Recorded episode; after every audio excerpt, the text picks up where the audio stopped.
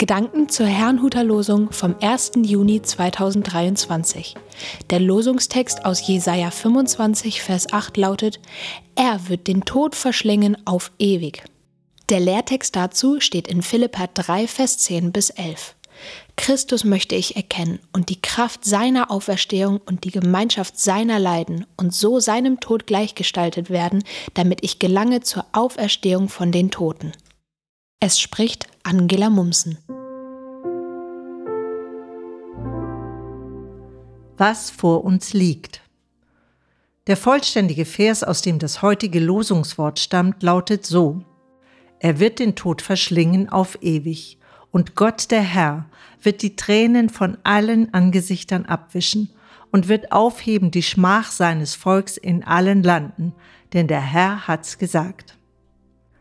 Erinnert das nicht stark an die Verse aus der Offenbarung, wo es ebenfalls heißt, dass Gott die Tränen seiner Kinder abwischen wird? Auch dort ist die Rede davon, dass es dann keinen Tod mehr geben wird. Ein Leben ohne Tod, ist das nur eine Wunschvorstellung? Unser Dasein ist ja von einem Anfang und einem Ende gekennzeichnet.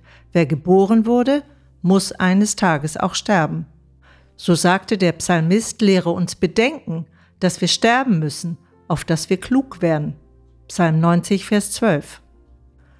Trotz allem Fortschritt ist es dem Menschen bis heute nicht gelungen, den Tod zu überwinden. Einer aber ist gestorben und wieder lebendig geworden, Jesus Christus. Als er von den Toten auferstand, kehrte er nicht in das irdische Leben zurück, um irgendwann wieder sterben zu müssen. Deshalb ist seine Auferstehung mit nichts zu vergleichen. Er war wirklich tot und ist seit seiner Auferstehung wirklich lebendig und das für immer. Durch den Glauben an ihn erhalten wir Anteil an diesem ewigen Leben, auch wenn wir jetzt noch in einem sterblichen Leib leben. Wir hoffen auf etwas, das noch vor uns liegt.